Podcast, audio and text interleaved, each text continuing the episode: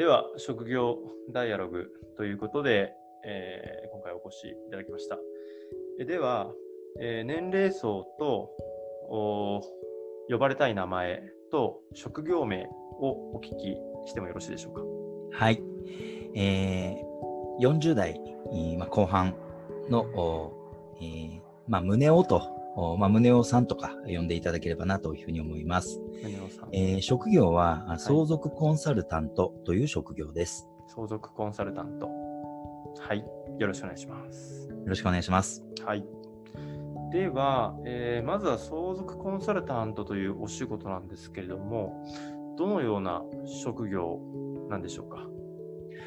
はい、えー相続というのは、まあ、皆さんいろんなイメージがあると思うんですけれども、えー基本的にはあーどなたかが亡くなるということで、えー起こる、まあ、民法に書いてある営みの一つでして、ええ。ー誰かが亡くなったら相続が発生しましたという、まあ、それは点なんですね。亡くなった瞬間に起きる。で、亡くなられた方が持っていた、あーその方名義の財産を、ーえ。ーお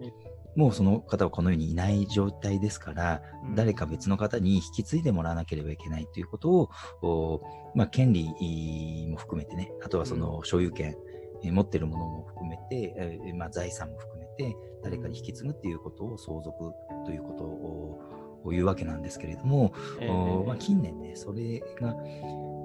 相続トラブルみたいなことをまあ聞いたことあるかもしれませんけれども、まあ、非常に多くなってきまして、でまあ、私としては相続トラブルにならないような相続を皆さんに迎えてもらうためにうん。何が必要なんだろうと思ったら、あーまあ、誰かが亡くなってからあー手続きをするっていうことが今までの相続の、うん。まあ、観念というか、えーまあコンセプトだったと思うんですけれども、もう時間軸をもっともっともっともっとうん手前に戻して、みんな元気で、えー仲良くしてる関係がいい間に、えーお父さんが亡くなった後のことを今からみんなで話しときたいねとうんいうようなね、まあ、相続のお円満な相続をお迎えてもらうためのサポートをする人、それが私のやってる相続コンサルタントという仕事だと定義づけています。なるほど。えー相続というのは誰かが亡くなった時に発生するという、まあ、お仕事の要件における発生はそこということで、で、え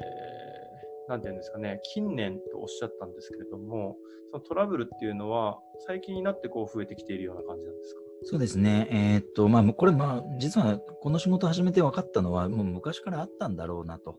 うん。つまり、その遺産相続トラブルっていう言葉ええは昔からあったんだろうなと思うんですけれども、うん。おまあ、近年になってからより目立つようになってきたっていうのと、うーんまあ、SNS や、まあ、ネットのって、いろんな人がいろんな知識を得やすくなってきたので、えーその知識が正しい知識だったり、えーその客観性を伴った知識だったらいいんですが、うん。知識は知識としてそこにあっても、それが自分にとって都合いい解釈になっちゃった結果、その血を分けた兄弟同士で見解の相違が発生したりみたいな、そういうことがね、最近多いなということもあって、で、まあ僕はまあ生まれも育ちも富山なので、特に富山の相続で、まあ、お親が亡くなったことをきっかけに、うん。たった2人しかいない兄弟が喧嘩しちゃったって、これ誰にとってもいいことじゃないと思っていて、うんまあ、僕は富山でそういった相続トラブルがゼロになったらいいなと思って、うんえー独立をしたあー選んだ職業はあ相続コンサルタントだったと、まあ、そんなイメージですね。なるほど、なるほど。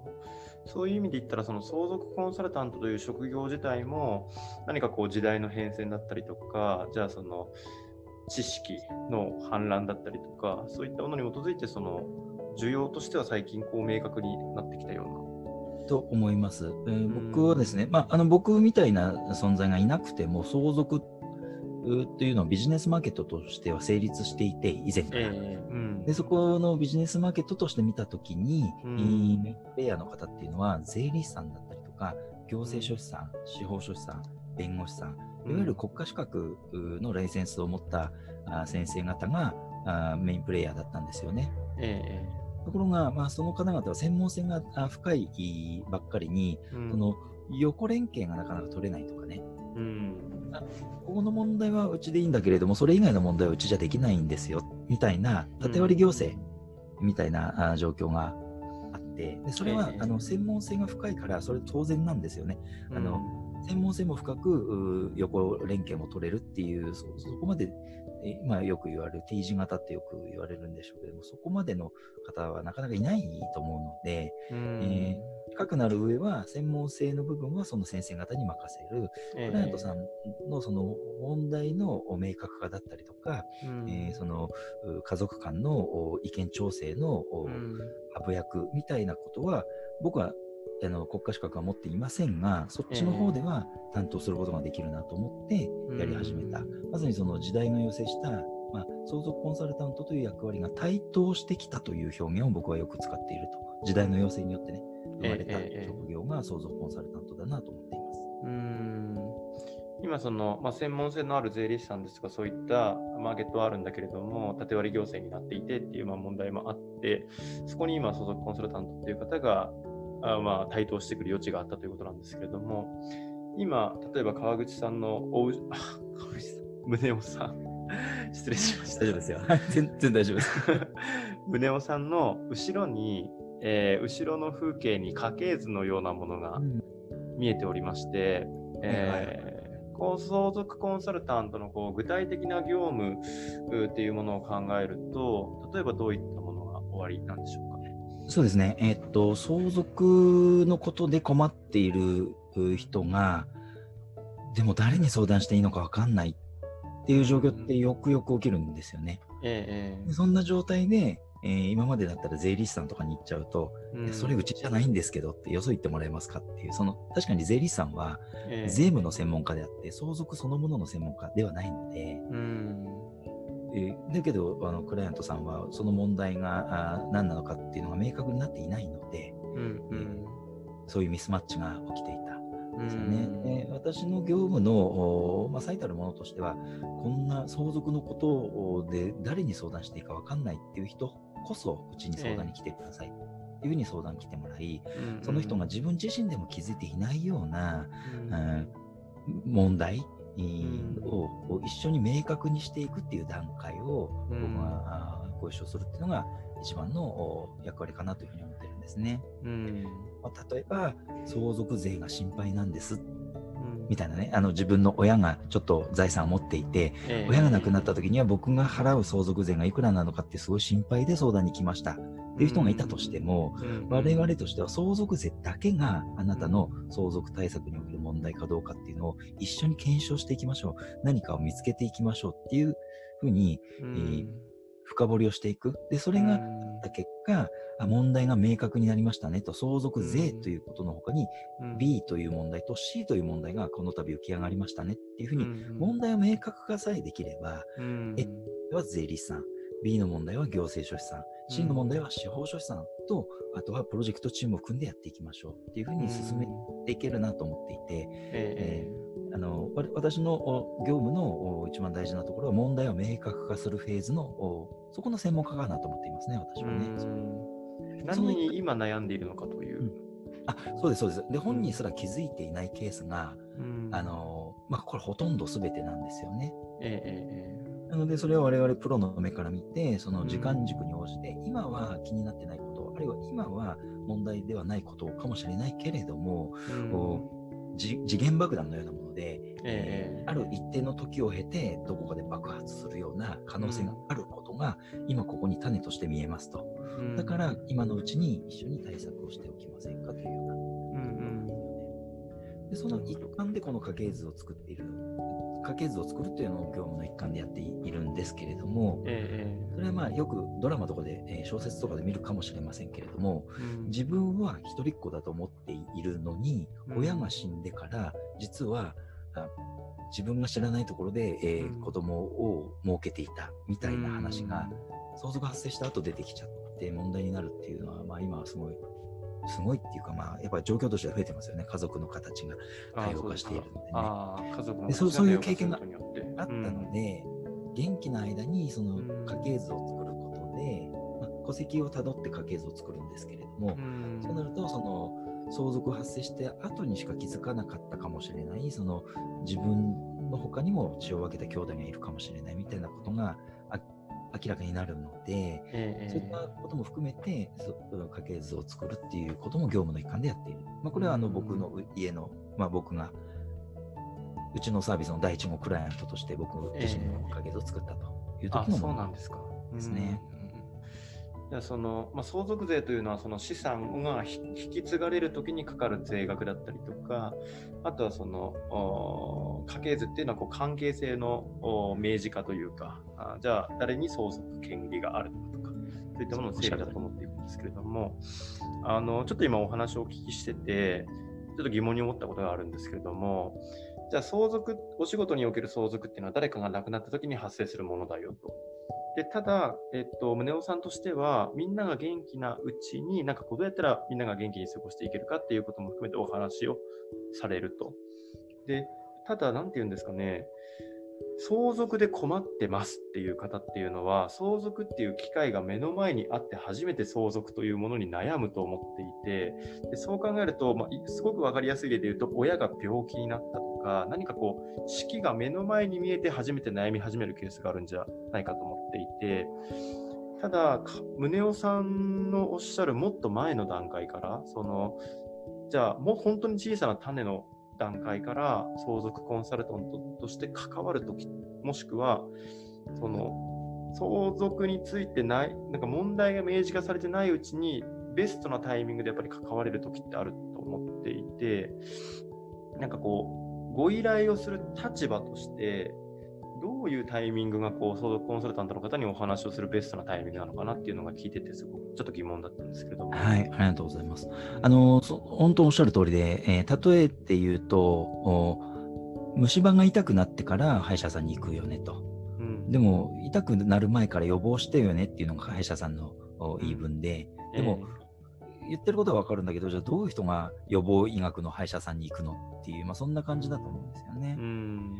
で相続の世界で言うと、もっと答えはあの人それぞれあって、ん。なんか気になった時に来てもらうっていうことしかないんですよ。うんと思っていてで、その気になった人っていうのは、あ100人いたら 100, 100人とも死ぬから相続そのものは発生するんだけれども、100人いたら、あ一人いるかいないかですよね。その未来の相続のために、いつか、あ伴うかもしれない痛みのために、今から、あ予防というかね、対策というものを打っておこうという人はね。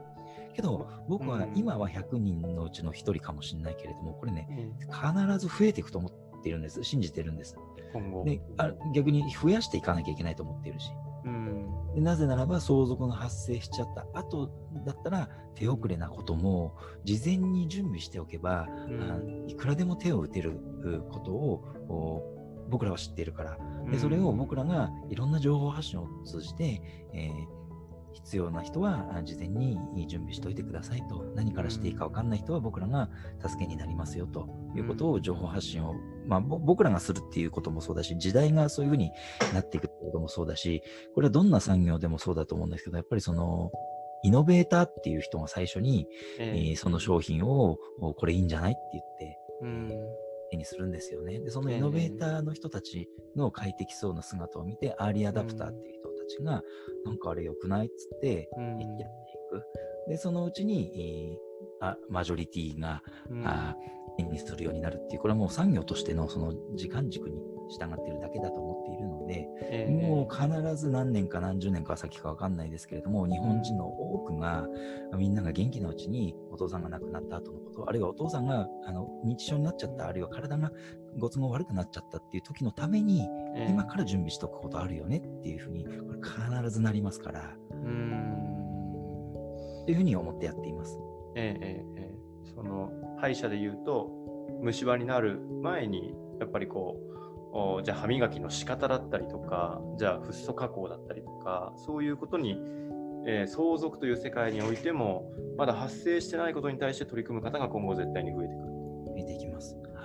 ああともう一つは、その古木さんのお仕事的にも、これは若干関係ある、いや、あの大いに関係あると思ってるんですけれども、やはり相続というのは、誰かが亡くなるという、これ、個人の営みなんですね。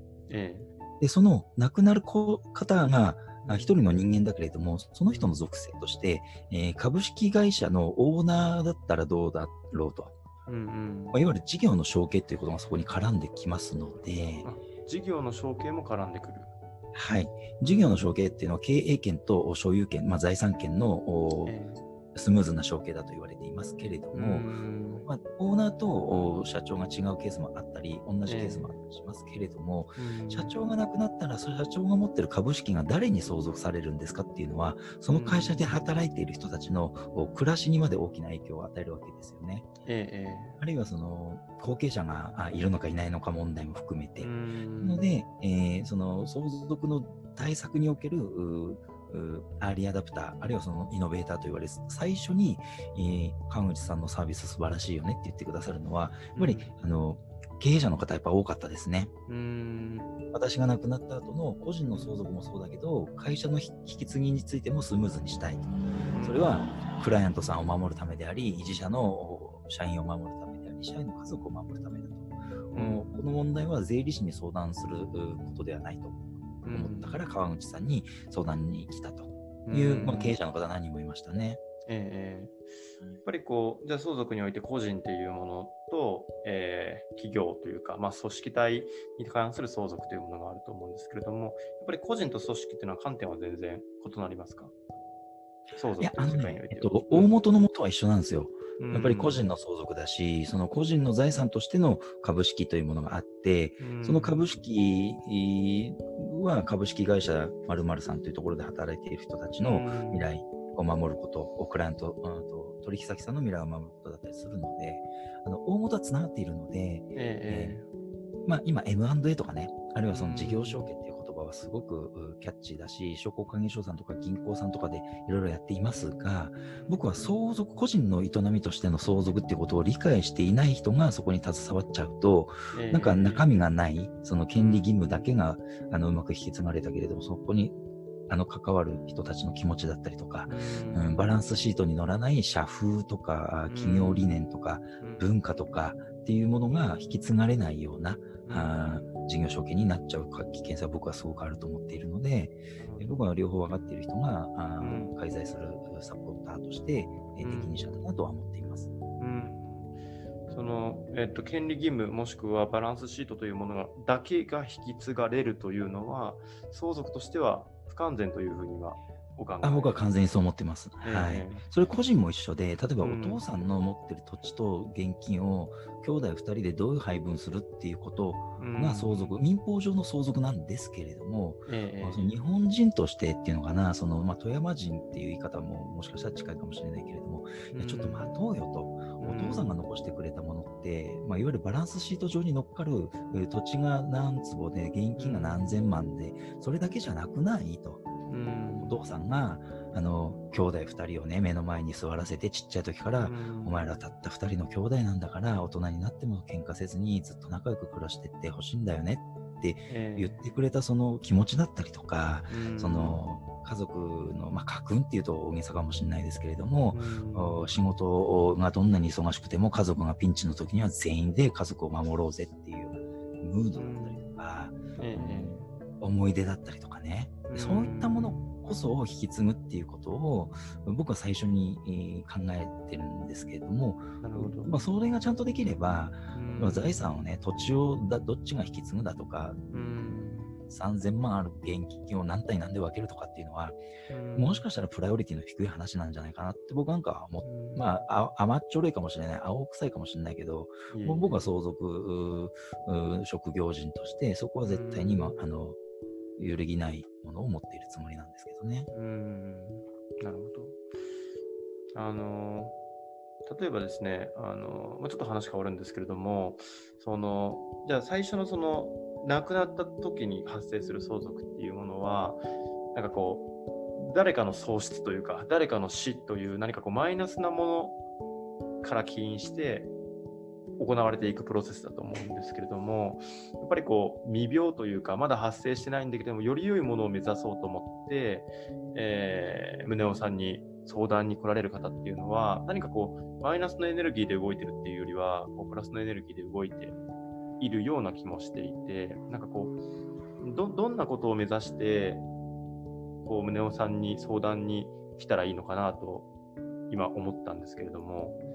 はい、それで言うとですね、そのマイナスの方もいればプラスの方もいて、ええ。でも僕はどあの全ての場合でプラスの相続対策をしましょうっていうふうに持っていけたら一番いいかなと。これ僕の思いとしてはね。ええでじゃあどういう状況だったら相談に行けばいいのって言ったら、うんなんか、あの、本当もやっとしたら、あの、本当にお気軽に相談をっていう感じだと思いますね。ええあの、ななんか気になるんだけど、それが何かわかんなくって、うんこんな状態でも相談に行っていいですかっていうのが僕は一番のベストな状態だと思っていて、うんこれはあの、しかも行き先間違えちゃったら困るんですけれども、ええ。あの、それ、そんな状態で税理士さんのとこ行ったり、そんな状態で司法書士さんのところ行ったら、あのこれ実際によくうちに来られる人がおっしゃる言葉なんですけれども、うん。いやもうちょっと、あの、はっきりしてからもう一回来てもらっていいですかって言われちゃうんですよね。うん。うん。でも僕は、あの、信用じゃ、信用というかその国家資格のホルダーじゃないので、うん。そう、そうじゃなく、なくていいのが僕だと思っているので、うん。その、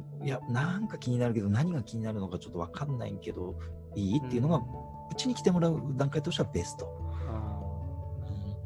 ある意味その宗男さんと話すことで問題が明確化されるのであればそこからじゃあこれはやっぱり税理士さんの案件だったねとかじゃあこれはこの事業の方の、えー案件だったねという割り振りも適切にできるというですよね。おっしゃる通りです。あの、問題を明確化しに来てくれればそれでいいですっていうのが僕のうん担当するうフェーズですね。うんなので問題解決、うまあ、職業は全て問題解決だとかね、あるいはええ僕なんかコンサルタントって名乗ってるので、うん問題解決する人っていうふうに、僕も最初自分で思ってた節があるんですけれども、ええいやいや、問題解決する前に問題を明確にするっていうフェーズ絶対いるよねと。むしろそれさえできれば、うんじゃあこのもん、あの、英語の点数上げたきゃ英語の塾行くっていうソリューションが明確になるし、うん。で歴史のお点数取りたきゃ歴史の勉強しようぜっていうソリューションが明確になるっていう、まあそうそういううん。意味で、えー第一次相談者としては僕みたいな存在が適切かなと。で、今は富山には僕以外にも相続コンサルタントの人何人も何人もいるので、ええ。仲間の人がね、うん。あの、お近くの相続コンサルタントの方にね、うん。本当気軽にね、で、あの、年齢関係ないですから、僕のところで、えあの、相談に来てくれた、うん一番若い方は35歳の方、うん僕が死んだ時のことを、あの、今から準備しておきたいっていうね。うんうんなるほどなるほど。あ35歳ですからね。自分がいなくなることも想定してお話もできるってことですよね。もちろんです。あの、これどっちもありで、自分が亡くなるっていうこともありだし、自分の親が亡くなるっていうことを想定してとか、っていうことを、どっちもありで、でもそれってちゃんとつながってるので、ええ。独立して別個のものじゃなくて、相続っていうのは僕はつ連なりって呼んでるんですけれども、うん。必ず人間、まあ、幸か不幸かも必ず死ぬじゃないですか、人間誰しもね。まあ、順番が分かんないっていうところでちょっと難しい問題あるんですけれどうも、んみんな死ぬ、お僕も死ぬよねっていうことも、えーちゃんと前提として、えーその連なりの中での、うん長い時間軸でうん解決をしていく、もう2代、3代にもまたがった相続の対策っていうことをおやっていきたいな。そのためにやっぱね、グランドデザインって必要だと思うんですよ。付け焼き場、えあの目の前のお火消しだけじゃなくて、起きたことに対処するだけじゃなくて、僕らの目から見たら必ず数年後、数十年後、こういう問題が起きる確率が非常に高いですと。えでその時に対処するよりも、今こういう小さな火の間に、うん。パッとバケツ一杯の水であの消せるんで、うん。でも大きくなっちゃったら消防車何台来ても消えないかもしれないんでっていう、ええ。僕らはそういう未来が見えるっていう意味合いによってプロフェッショナルだなと思っているので、うん。あの相談していただければあー今は気にならないけど将来起きうる問題っていうのを明確にしていきたいなというふうに思っています。はい。そろそろ時間ですので、うんあの最後に何か言い残したことはございますか？あいや、あの、全然、あの、たくさん、あの、話させていただいて、とても嬉しかったです。あの、とにかくですね、その、ええ職業、職業ダイアログっていう、今回の音声と僕はすごく共感していて、あの相続コンサルタントっていう職業なんて、まあ、ええなかったですよ、僕が独立した時には。うん。なかったけど、その自分が社会に対してどんな役割を果たせるのかとか、うん。あー自分が持っているリソース、経験だったり、時間だったりうん、知識だったり、えーそそれを社会にどう提供することで、誰がどういうふうに助けになるのか、うん。っていうことが、ちゃんと紐づくと僕は思っていて、ええ。でそれこそが新しい職業のお創出なんだと思うんですよね。うん。特に若い方なんかは、こんな仕事ないしな、みたいなね、そんなこと思わずに、えーもう誰だって最初はあ第1号だったわけで、うん。もういろんな職業がこれから出てくるだろうなと。で社会に誰かが困っていることがある限り、職業はええ永遠に生み出され続けるなと僕は思っています。うん。わかりました。なんかやっぱり問題に応じて人も職業も変わっていくんだなと、こう、ねお話を聞いて思いました。うんはい。では、これで終わりたいと思います。はい。えー職業ダイアログ相続コンサルタントでした。ありがとうございました。はい、どうもありがとうございました。